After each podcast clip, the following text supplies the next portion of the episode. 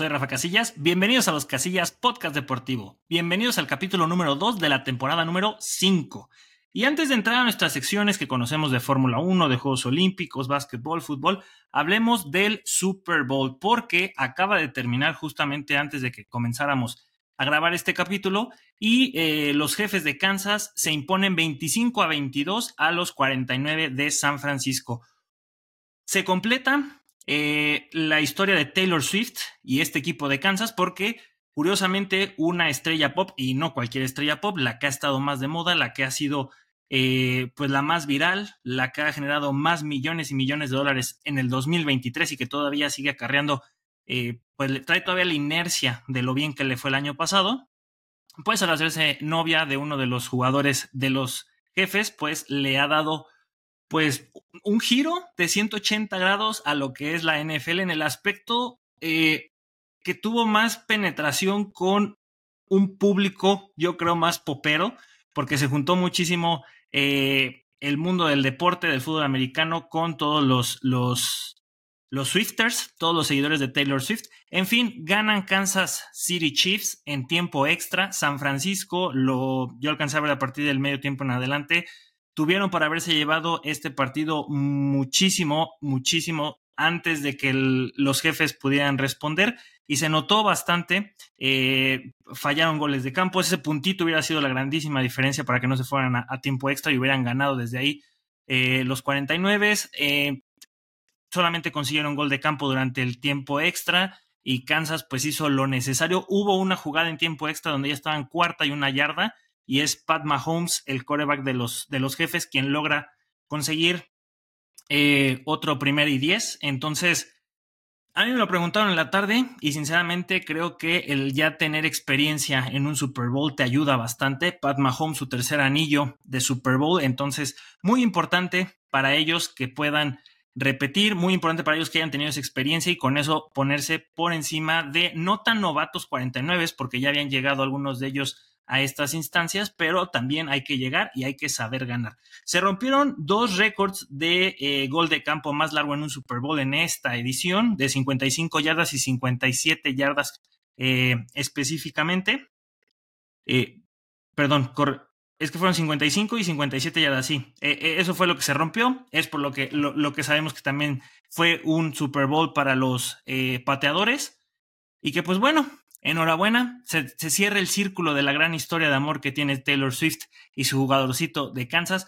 Como aquí no hablamos tanto de Super Bowl, solamente quería hacer esta pausa chiquita y ahora sí, entramos a lo que nos compete. Fórmula 1. Y es que el caso de Christian Horner es el que ahora se ha llevado todos los reflectores eh, en esta semana. El jefe de equipo y CEO de Red Bull Racing es quien ha robado los tabloides porque al inicio se empezó a manejar porque había sido una situación donde había tenido una, un comportamiento inapropiado con algún miembro del equipo de Red Bull. Después ya se habló de que estuvo mandando fotografías ahí, eh, subiditas de tonos a una, a una compañera de trabajo y ahora se sabe un poco más eh, que la situación va más encaminada que esta compañera de trabajo se estaba quejando de que Christian Horner había sido aprovechándose de su, de su posición de poder contra ella. Entonces, ya el pasado viernes ya se tuvo el primer careo, o al menos eh, tomaron declaraciones de ambas partes, ya hablaron los abogados, se hizo esta investigación con un tercero por parte de Red Bull para revisar qué es lo que está pasando, para entender, eh, pues indagar un poquito más, que no nada más se queden las declaraciones de ambas partes, sino realmente profundizar con los testigos que pudieron haber sido eh, o hayan tenido alguna algún punto de vista de, estas declaraciones de esta compañera en Red Bull. Una situación muy complicada para, para el equipo, el actual campeón de tanto de constructores como de pilotos y también subcampeón. Por ahí hay que recordar que Checo Pérez, subcampeón en el campeonato de pilotos, pero eh, por ahí se han barajeado teorías bastante conspirativas y una de ellas es la de Max Verstappen, de que el neerlandés que tiene hay muy buena relación con el diario de ahí de, Holanda, Telegraph, que haya filtrado esta noticia, porque como recordarán, la temporada pasada hubo una guerra civil en Red Bull, donde se decía que Horner y Helmut Marko pues no se querían y que por eso habían chocado bastante. y, a tal grado de que Max Verstappen pues había dicho que si Helmut Marko se iba de Red Bull, pues él también se iba a ir. Entonces, se manejó esto en redes sociales de que habían sido los Verstappen los que habían pasado la noticia, los que habían empezado a alborotar el avispero, muchos, porque hice por ahí algunos videos comentando esta situación, decían, pues es que lo más importante no es quién pasó la noticia, sino la actitud que tuvo Christian Horner. Y si esta situación Red Bull lo iba a manejar eh, para sus adentros, lo iba a manejar internamente, iba a tener su investigación con ese, ese despacho de terceros o esos investigadores eh, externos quienes iban a, indagar qué estaba sucediendo, después les iban a dar el resultado y con base en eso iban a dar o no un comunicado, porque si se decidía que tenían que decirle adiós a Christian Horner, pues lo iban a avisar, obviamente, y si no, pues las cosas seguían como siempre. Ahora los medios se enteran de esta situación, y pues se hace ya de dominio público, se hace más complicado para Red Bull contener eh, la noticia y es algo que también la gente se ha quejado mucho, que dice que Red Bull no ha sabido manejar esta situación y no ha dado eh, actualizaciones con tiempo, al menos de las medidas que se están tomando, cómo va la situación, aunque sabemos que ahora están diciendo que después de este, esta primera toma de declaraciones faltan de una a tres semanas para que puedan tener algún, alguna resolución por la complejidad y porque son declaraciones más que hechos los que todavía se están manejando en este caso. Pero pues esos son los, los puntos que a los conspirativos pues les dio para llegar a esta conclusión, donde Max Verstappen, o al menos los Verstappen, eh, con ayuda de sus amigos del diario, pues le dieron más empuje y más amarillismo a esta noticia. Al final, eh, creo que ya cuando se llega a estos niveles donde trabajas ya en una empresa con eh, que estás en el ojo del huracán 24/7, eh, es muy complicado que puedas limpiar tu imagen del todo, porque quieran o no, habrá un sector que siempre va a estar a favor de la víctima, aunque al final la víctima, eh, digamos que uno de los escenarios es que la víctima quiso aprovechar la situación y al final Christian Horner es inocente, pues ese sector siempre dirá, no, no, seguramente aquí estuvo manipulado, seguramente eh, por los intereses comerciales o por los intereses de Red Bull están ayudando a Horner. Y está el otro escenario donde Christian Horner sale que, que lo que hizo es cierto, que estuvo mal y que ahora tienen que despedirlo. Eh, y entonces, pues se destantea muchísimo la estructura, pero bien por la víctima. Entonces, e, es una situación donde cualquiera de los resultados, cualquiera de los escenarios o si al final quedan en un, acuerdo, pues también van a decir todos qué pasó entonces, nos dejaron así con, con muchísimas especulaciones y al final no sucedió nada, eh, pero, pero lo que yo digo es que al final eh, todos van a salir perjudicados y es algo que creo que Red Bull está tomando con pincitas, pero el tardarse tanto en dar una declaración también es contraproducente, sobre todo cuando eres la institución, eres donde está sucediendo todo este, este relajo y a escasas semanas de que ya empiece la temporada 2024. La próxima semana, el día jueves, es la revelación de Liberty y estamos a menos de dos semanas después de eso para que sean los test de, pretemporada, el Gran Premio de Bahrein. Entonces, todo se les va a acumular, todo se viene muy complicado para los todos rojos. Eh, por ahí también se habla ya de sustitutos de Horner. Se habla de, que los más fuertes es Jonathan Whitley, que es actualmente el director deportivo de Red Bull, y Helmut Marko. Al principio, cuando recién salió esta noticia, se decía que no iba a suceder eso, que era, eh, las posibilidades eran muy bajas, pero ha empezado a tomar fuerza porque Helmut Marko está muy bien acomodado eh, para las altas esferas de Red Bull, a pesar de que también se tapan los ojos sin eh, aceptar que, pues, es un señor, un viejito, con una mentalidad muy, muy retrógrada, no sé si lo dije bien, disculpen ahí, pero muy racista, lo ha hecho no solamente con Checo Pérez, sino también con otras declaraciones. Y ahí sigue trabajando el viejito. Entonces, algo bueno sabrá y eso ha sido suficiente peso para que se mantenga todavía en Red Bull y podría ser un candidato, tal vez no para ser el, jefe de equipo, pero sí el CEO, porque en este momento Christian Horner, como dije al inicio de, esta sección, pues tiene ambos eh, puestos. Entonces, no sería descabellado que el austriaco pudiera tomar ese, ese rol pero esperemos que no suceda por el bien de la Fórmula 1. No solamente estamos hablando de Checo Pérez, sino en general, pues no es un personaje que quisiéramos que le dieran mucho más poder. Por ahí Jonathan Whitley es otra situación, ha trabajado de, la mano con Christian Horner, es el director deportivo, entiende las necesidades de, Red Bull, entonces pues si las cosas se decantan en contra de Christian Horner, pues sería una buena opción. Cambiamos de escudería con Mercedes, que eh, este fin de semana Toto Wolf anunció que iban a tomar medidas contra Lewis Hamilton, pero no negativas, sino me parecen muy profesionales y es lo que tiene que pasar cuando tú te despides de un trabajo, pues no vas a tener los mismos privilegios y sobre todo todo aquello que sea privado, que no pueda ser del dominio público y en la Fórmula 1 son muy celosos con los secretos que tiene cada una de las escuderías, o al menos las más fuertes, ¿no? Entonces, Toto Wolf comenta que en algún punto de la temporada tendrán que restringir la información que tiene el británico, porque pues ya sabemos que se va a ir a Ferrari al final de temporada y pues esos datos son importantes mantenerlos para los que se quedan en casa, sobre todo aquella información relacionada con el monoplaza del 2025.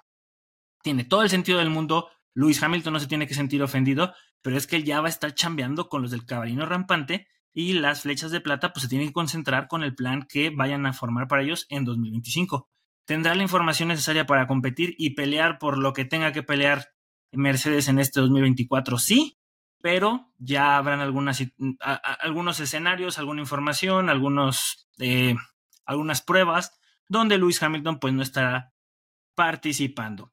Y terminamos con los liveries que ya vimos eh, en esta semana, pues ya habíamos hablado de Haas, el de Kick Sauber, el de Williams y el de Alpine. Todos tienen mucho negro, sí tienen sus colores característicos, a excepción de Kick Sauber, que parece un livery de, de. Es un skin del juego de Fórmula 1. Es negro con un verde muy neón, muy flover. Williams se mantiene todavía con la pila Duracell, pero tienen también mucho negro. Alpine van a tener dos liveries, uno que va a tener más rosa, uno que va a tener más azul, pero también tienen mucho negro. ¿Y por qué es esto? pues descubrieron que al quitarle pintura y mantener ahora sí que todo el exterior con la fibra de carbono, que es su material original, pues reducen el peso del monoplaza y eso para ellos es importante. El único que hasta el momento no ha abusado del color negro es Visa Cash App RB, lo que antes era conocido como Alpha Tauri, y que este livery que acaba de sacar en este 2024 se parece bastante a todo roso. Entonces, en ese intento por acercarse a ser más como Red Bull, pues se acercaron más a ser a Todo Rosso, que es muy chistoso. Me hicieron un comentario en una de nuestras redes sociales. Todo Rosso, Red Bull, si lo traducimos al español, ambos dicen Toro Rojo. Pero eh, por eso lo dejaron como RB. Es el grupo, es, el equipo B de Red Bull, hay que ser sinceros. Todos lo saben. Y si no lo saben y eres nuevo en la Fórmula 1, pues entérate que no es un equipo al que le quieras ir. Sí te va a caer muy bien Daniel Richardo, te va a caer muy bien Yuki Tsunoda, pero tienes que estar consciente que pues difícilmente ganarán algo. Por ahí se podrán colar a un podio, pero con trabajos estarán peleando el top 10. Entonces quedan pendiente para el 12, 13 de febrero, 14 y 15 de febrero es Aston Martin, Ferrari, Mercedes y McLaren en el Día del Amor y la Amistad y Red Bull el 15 de febrero. Vamos a repasar que del 21 al 23 de febrero se vienen los test de pretemporada, 23 de febrero se estrena Drive to Survive y del 29 de febrero al 2 de marzo se viene el Gran Premio de Bahrein.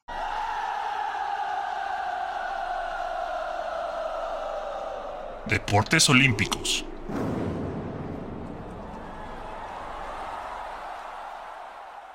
Nos pasamos a los Juegos Olímpicos y eh, como hay buenas noticias, hay malas noticias, pero vamos a comenzar con las buenas. Un poquito de historia, porque ya se revelaron cómo van a ser las medallas para esta edición de París 2024.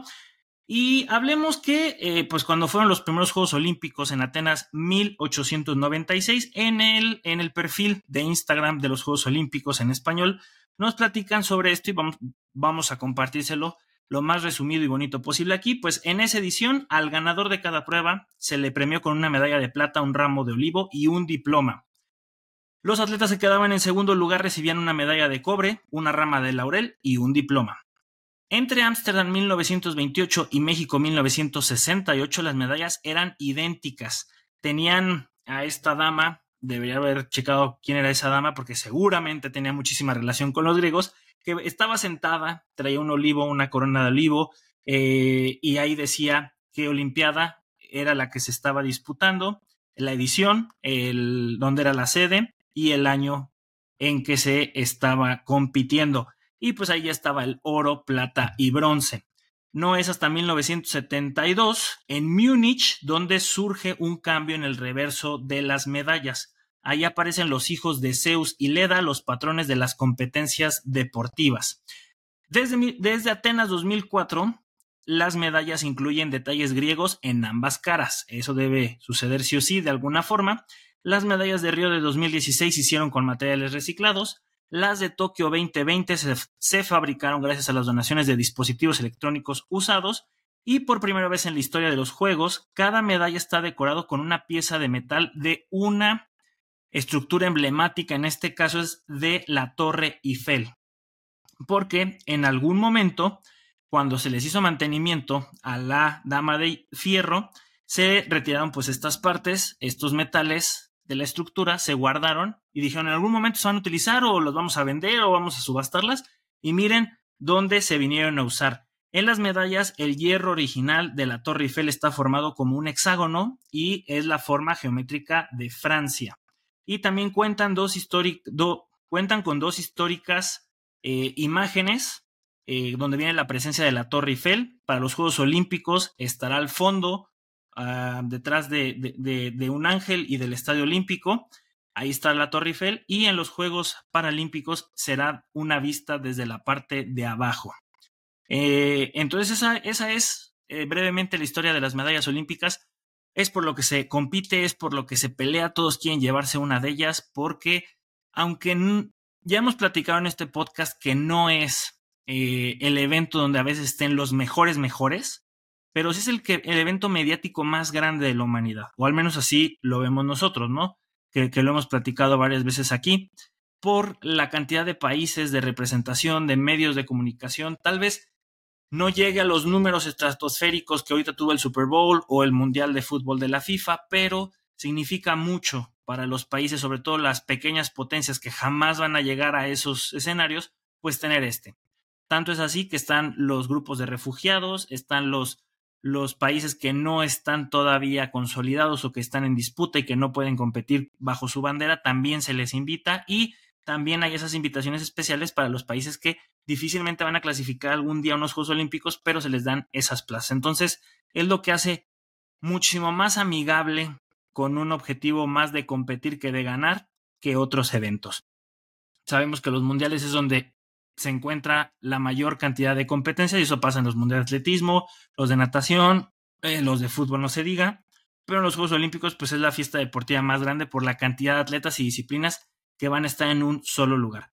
Y para finalizar lo de Juegos Olímpicos, pues vamos a platicar que hay dos clasificados para, eh, para la disciplina de fútbol, Argentina y Paraguay, en el preolímpico que acaba de celebrarse en Venezuela por la parte de Conmebol ya están clasificados. Oigan, eh, y hablando de, estas fueron nuestras buenas noticias, porque así comencé que como hay buenas noticias, hay malas noticias. Murió Kelvin Kiptum, es el actual poseedor del récord de maratón. En su momento lo hizo, que fue el año pasado en el maratón de Chicago, que es uno de los seis grandes maratones, con dos horas 35 segundos a los 24 años de edad. Una muy, muy, muy mala noticia, no solo para el mundo del deporte, sino, más bien es una mala noticia para el mundo del deporte, pero sobre todo para el atletismo, porque él era el favorito para pelearle a Kipchoge, que va en busca de su tercer oro olímpico consecutivo, ya lo consiguió en Tokio, en Río, eh, y este chamaco pues le rompe el récord, sabemos que los récords están para romperse y está pronosticado que con la tecnología y con las características de los actuales, como van evolucionando, esto va a bajar de dos horas en cualquier momento. Y eso lo hacía muy interesante porque ya se estaba consiguiendo una mejor marca y pues era un chamaquito de 24 años. Lastimosamente fallece en un accidente de coche. Iba él con su entrenador en una carretera que une a El Doret y Captaga en el valle de Rift, que es una zona conocida por ser el hogar y lugar de entrenamiento de muchos de los mejores maratonistas del mundo fallece Kiptum y su entrenador y también iban con una dama. La señorita eh, sobrevivió al accidente, pero tiene lesiones graves. Al parecer era Kiptum el que iba manejando, pierde el control por la velocidad en la que iba, se estrellan con un árbol y caen en una zanja. Muy triste noticia, les digo que, es impactante, sobre todo por la edad del chamaco, sobre todo por lo que representaba y, la proyección que se tenía con él, al menos aquí en el corto plazo en los Juegos Olímpicos. Entonces, sí es un golpe muy duro tanto para los keniatas, para el espectáculo de, los Juegos Olímpicos, para el espectáculo del atletismo, porque cuando llegan a esas instancias, estos atletas se vuelven parte del producto que te venden como el espectáculo. Y claro que se había hecho mucho morbo en el mundo del maratón, de que si este chamaco iba a destronar a Kipchoge, que, que venía todavía filoso, que trae toda la experiencia del mundo, que en el último maratón en Tokio se vio dominante de, de, principio a fin, que ya por ahí del kilómetro 30 se quitó a todos sus perseguidores y fue abriendo una brecha tremenda contra el segundo y tercer lugar. Entonces, este, este chamaco, Kiptum, pues eh, iba a ser el que, que, iba a tener más roce ahí con Kipchoge.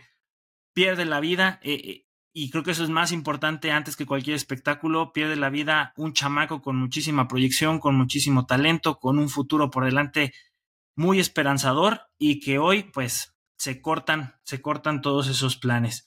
Una lástima, pronta resignación no solamente para su familia, sino para Kenia, porque era un atractivo, era un activo que, con el que esperaban hacer grandes cosas y que pues hoy se despide de este mundo. Oh, Blake Griffin! Razzle dazzle! Oh, next level! Kevin Durant!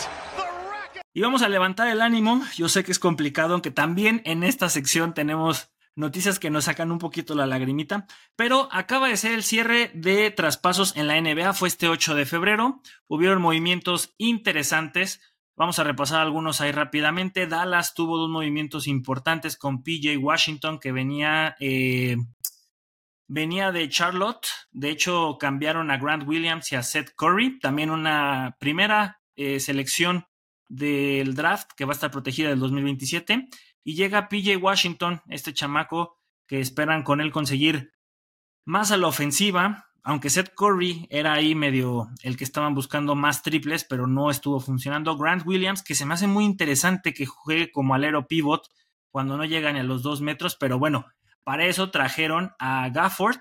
Gafford viene de Washington Wizards, Daniel Gafford, eh, que fue cambiado por Washington y Richard Holmes, otro Washington.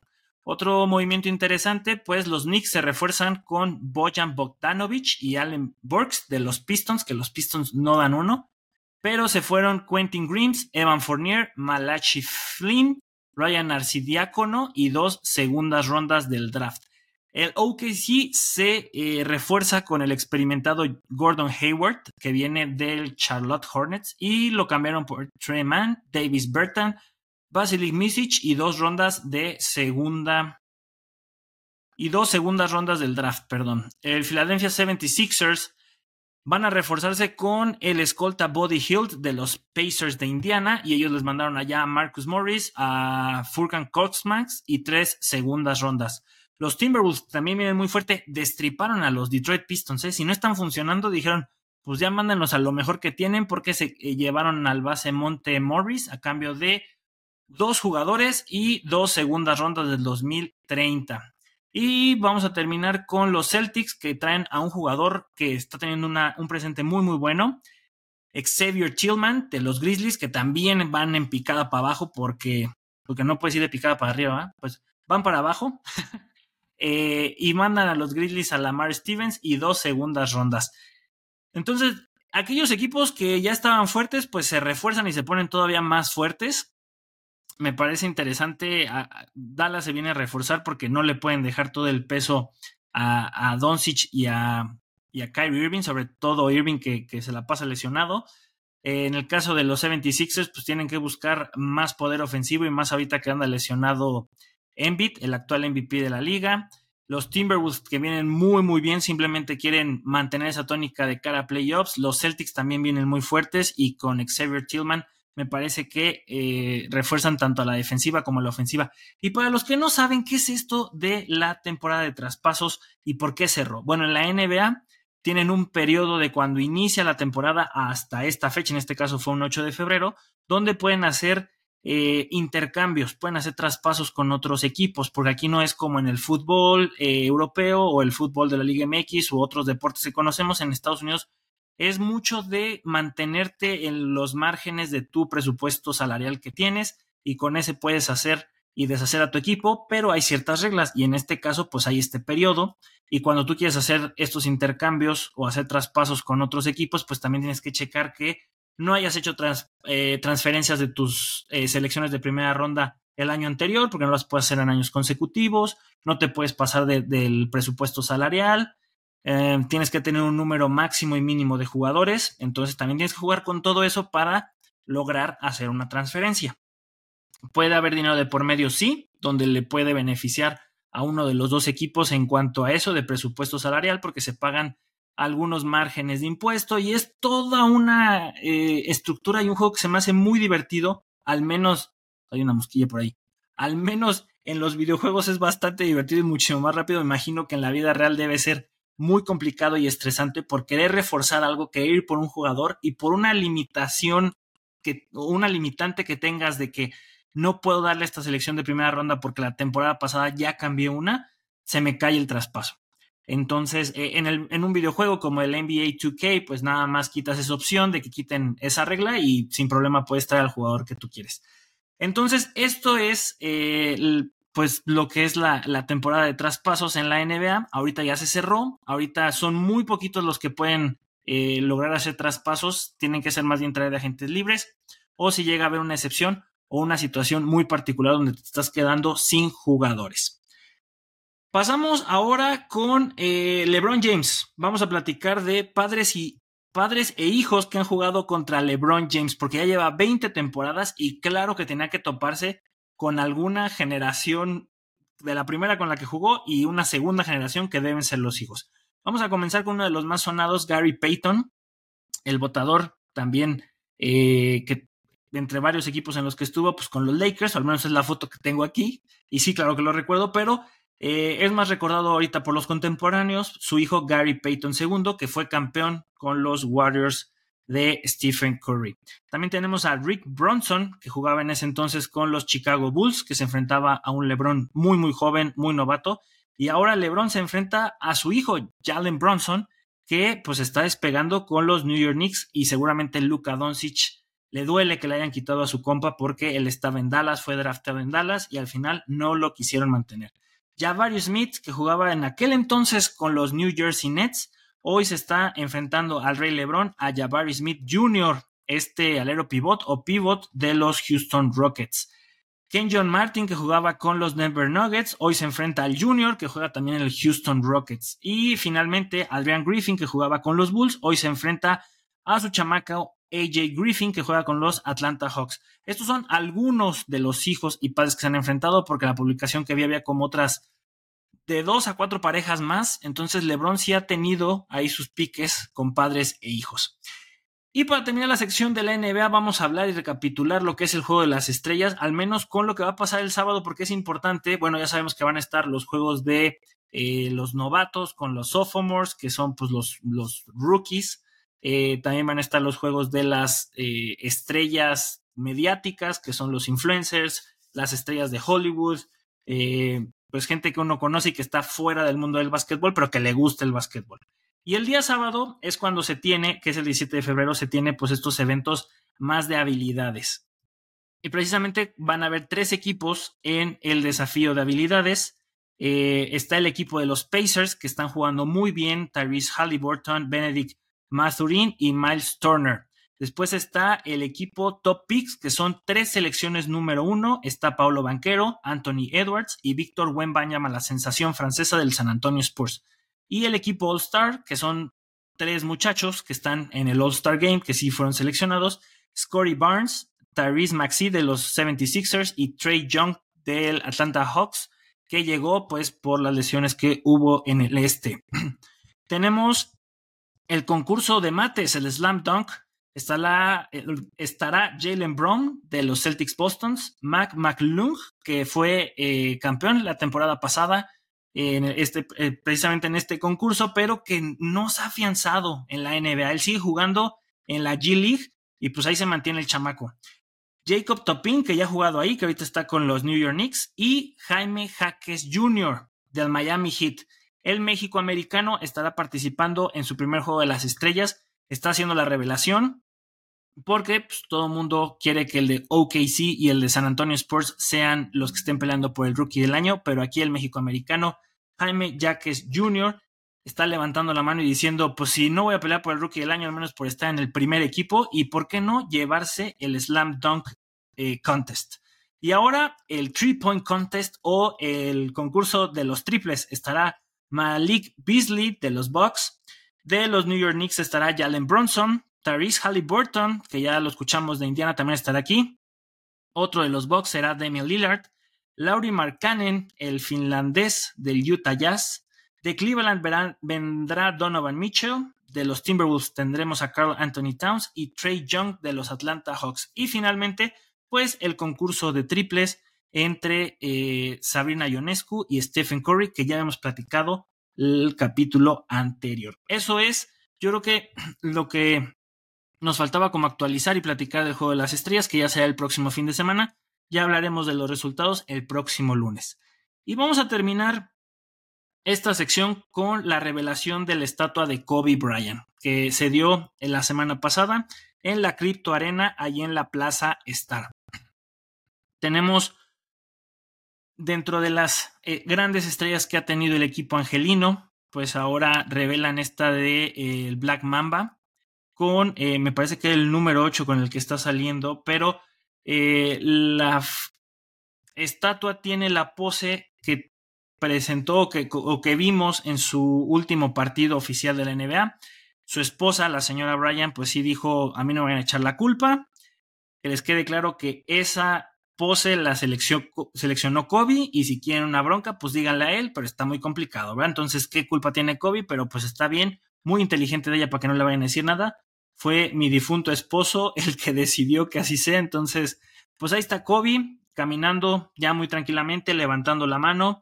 Ahí vienen todos sus logros, la cantidad de puntos que tuvo, asistencias, títulos, cuántas veces fue Star, que fue MVP, eh, MVP de las finales todo lo que logró Kobe Bryant, eh, esa Mamba mentality que ahorita muchos jugadores han adoptado y que son, es, su filosofía de trabajar duro todos los días y trabajar más que la competencia y los resultados se van a ir dando. Entonces, eh, pues sí, es una de las últimas grandes figuras que ha tenido eh, la NBA, el baloncesto en particular, claro que, que, tuvo y tiene muchas referencias de Kobe Bryant, Sabemos que es una persona que no, que no solo incursionó en el básquetbol, sino que también le importó expandir y, poder abarcar tanto como pudiera. Escribió libros, eh, estuvo como parte del documental de Thank You Basketball, donde ganó el, Oscar. Entonces, era un jugador que intentaba ser muy completo, no solamente deportivamente hablando, sino expandir su talento en otras áreas. Y una de las frases que que me llamó mucho la atención es de que, y, se puede aplicar a la vida, en este caso él lo utiliza para el básquetbol, que cuando llegues al básquetbol lo tienes que dejar mejor que como lo encontraste. Y eso aplica para todo, eso aplica para el trabajo, para la escuela, para la vida personal, amorosa, al lugar a donde vayas tienes que intentar dejarlo mejor que como lo encontraste. Tres al área, llega el centro, arriba, arriba, arriba, arriba, arriba, Vamos a tocar dos temas aquí en el fútbol. La crisis del Barcelona con Xavi y cómo va el Bayern Múnich dominando, no, cómo va el Bayern Leverkusen dominando al Bayern Múnich. Sorprendente escuchar eso y más cuando llega Harry Kane. Yo sé, parece un chiste, pero es la verdad. Es que en la liga, este fin de semana, el Barcelona empató con el Granada 3 por 3 y el Real Madrid pues ganó su partido 4 por 0 contra el Girona, que eran los que estaban peleando más eh, arriba en, la liga, en la competición semanal.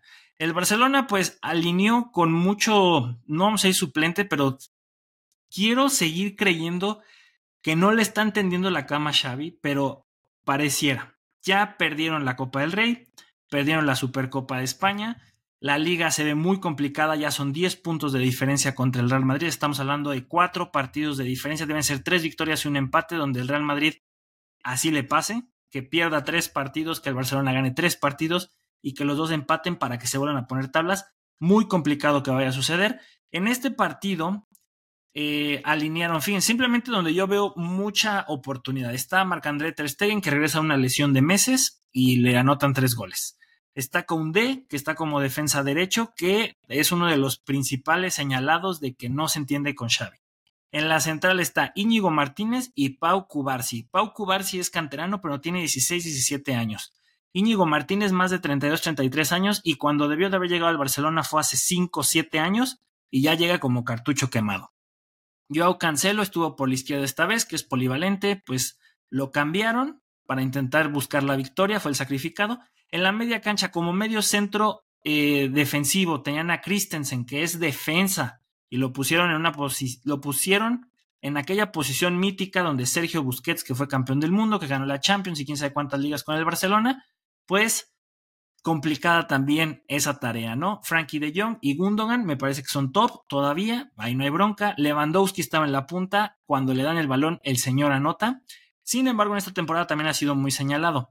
Por la izquierda tuvieron a Pedri González y por la derecha que metió dos goles, Lamine Yamal, que tiene también 16, 17 años. Entonces, no se ve el supuesto gran equipo que se había hablado hace al inicio de la temporada, no hace tanto tiempo, porque vienen de ser campeones de la liga, pero la realidad es que la cantidad de lesiones que han tenido, pues sea la suma de todos esos tropezones, pues nos tiene ahorita aquí.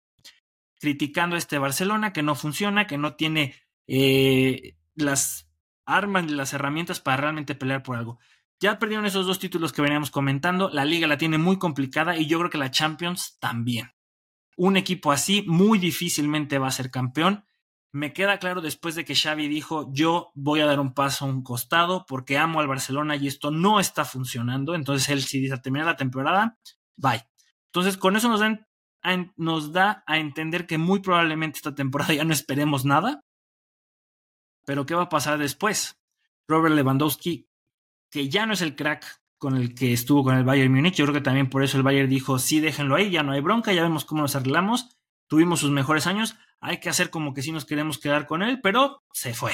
No hay bronca, seguimos adelante. Eh, no se consolidan las grandes estrellas, los, los, las supuestas o futuras estrellas de la Masía no se concretan. Yo, yo no sé ahorita dónde está Javi, y este Javi me imagino que también estaba lesionado, porque en la en la banca tenían a Rafinha, que tampoco está funcionando este brasileño, a Fermín, a Marc Gui, que es canterano, a Ronald Araujo, que es canterano, pero viene también lesionado, Iñaki Peña, que es el otro portero que lo intentó, pero es el portero sustituto y se entiende por qué es el portero sustituto. Marc Casado, Diego Cochén, Pau Víctor y Héctor Ford, todos canteranos. ¿Dónde están los demás? Lesionados. Entonces, muy difícilmente Xavi va a poder hacer algo con estos chamacos hablando de títulos, porque lo, que pudo haber hecho es, ¿saben qué? Esto se está desmoronando, vamos a darle más oportunidad a los chamacos, vamos a foguearlos. Sabemos que somos el Barcelona, pero tenemos que dejar de dar falsas ilusiones a los socios y a los fanáticos del equipo culé. Y vamos a ver de aquí quiénes realmente se pueden consolidar. Y vamos a darles ese voto de confianza. Y este es el caso de Ansu Fati. Las lesiones lo mermaron tanto que cuando regresó ya no confiaban en él. Xavi no confió en él.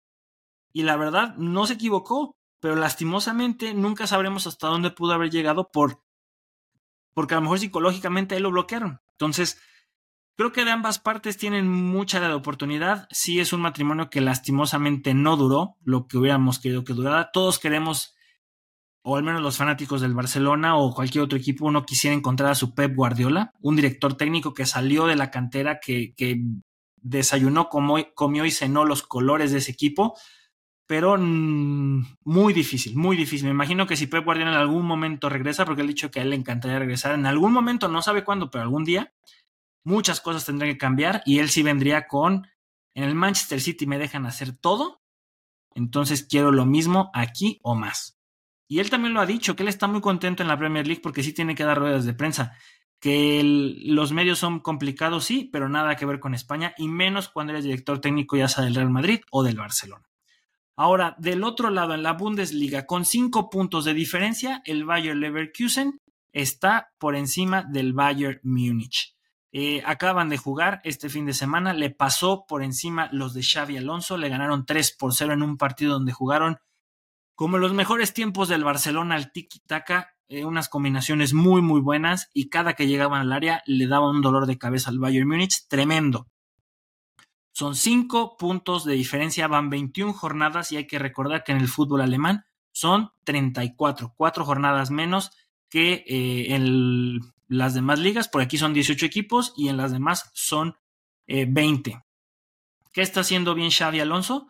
Pues mira, al menos que no le quitaran muchos jugadores importantes o no les quitaran ninguno de los que son fundamentales eh, en su once y en su rotación durante este mercado de invierno, porque lo que va a pasar en el mercado de verano, el Bayern Múnich se va a ir con toda la cartera para desmantelar al Bayern Leverkusen, se va a llevar a sus mejores estrellas y después las va a sentar, las va a quemar y las va a vender. Pero al menos si le quitan el título esta temporada, el chiste se cuenta solo. Harry Kane llega a un equipo donde supuestamente iba a ganar títulos y no ha ganado nada. Todavía le quedaría la Champions, le queda ahorita la Bundesliga, no está tan complicada todavía, pero si el Bayern Leverkusen está jugando, sigue jugando como está jugando, muy complicadamente la va a perder. Bueno, gente, un análisis muy rápido del mundo del fútbol. Esta vez nos fuimos a Europa, tocamos dos países. Por favor, déjenme saber en nuestras redes sociales qué les ha parecido este arranque de temporada. Llevamos dos capítulos, ya llevamos una entrevista y este jueves tenemos otra entrevista que está muy buena. Ahorita las voy a dejar en suspenso porque eh, la verdad que admiro mucho a este señor youtuber, señor eh, influencer, aunque no le gusta que le digan así, pero va a estar muy, muy buena esa entrevista. Véanla, muy divertida, muchas lecciones de vida muy relacionadas al deporte. Eh, pero sí, déjenos saber en nuestras redes sociales. Estamos como Los Casillas Oficial en Facebook, Instagram, TikTok, como Los Casillas F1 en, en TikTok también, todo lo relacionado con Fórmula 1. Déjenos saber ahí sus preguntas, sus sugerencias y qué les ha parecido todo hasta el momento. Y aquí yo me despido porque también ya es noche, mañana hay que chambear en la chamba que sí nos deja eh, dinero, digo, y también nos deja mucha chamba. Pero pues fue un gusto haber estado con ustedes, pero aquí huele a gas. ¡Fuga! ¡Vámonos!